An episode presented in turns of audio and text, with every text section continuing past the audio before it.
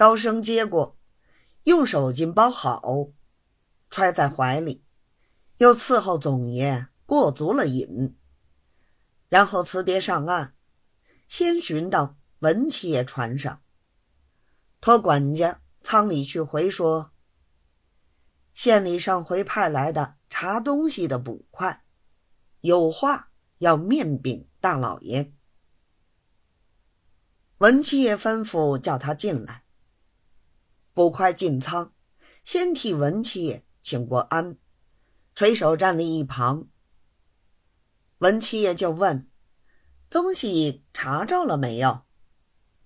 捕快道：“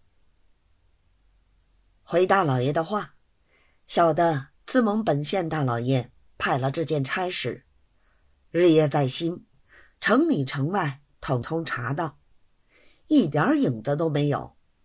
好容易今天才查到。文七爷一听大喜，忙问：“东西在哪里寻着的？”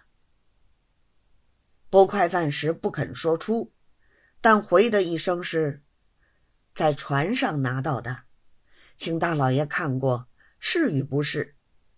小的再回去禀知县大老爷。一面说，一面将东西取出，送到文七爷手里。文七爷道：“别的尚在其次，就是这个扳指是我心爱之物。你看这个绿有多好，如今花上三两千块钱。”没有地方去买，你居然能替我查到，这个本事不小。听课，我同你们庄大老爷说过，还要酬你的劳。这个贼现在哪里？不快道，这个贼就在这里。赃虽拿到，然而这个贼小的不敢拿，等回过本官。还要回过统领，才好去拿他。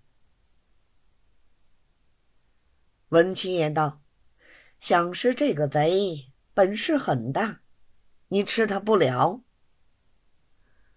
捕快淡笑不言。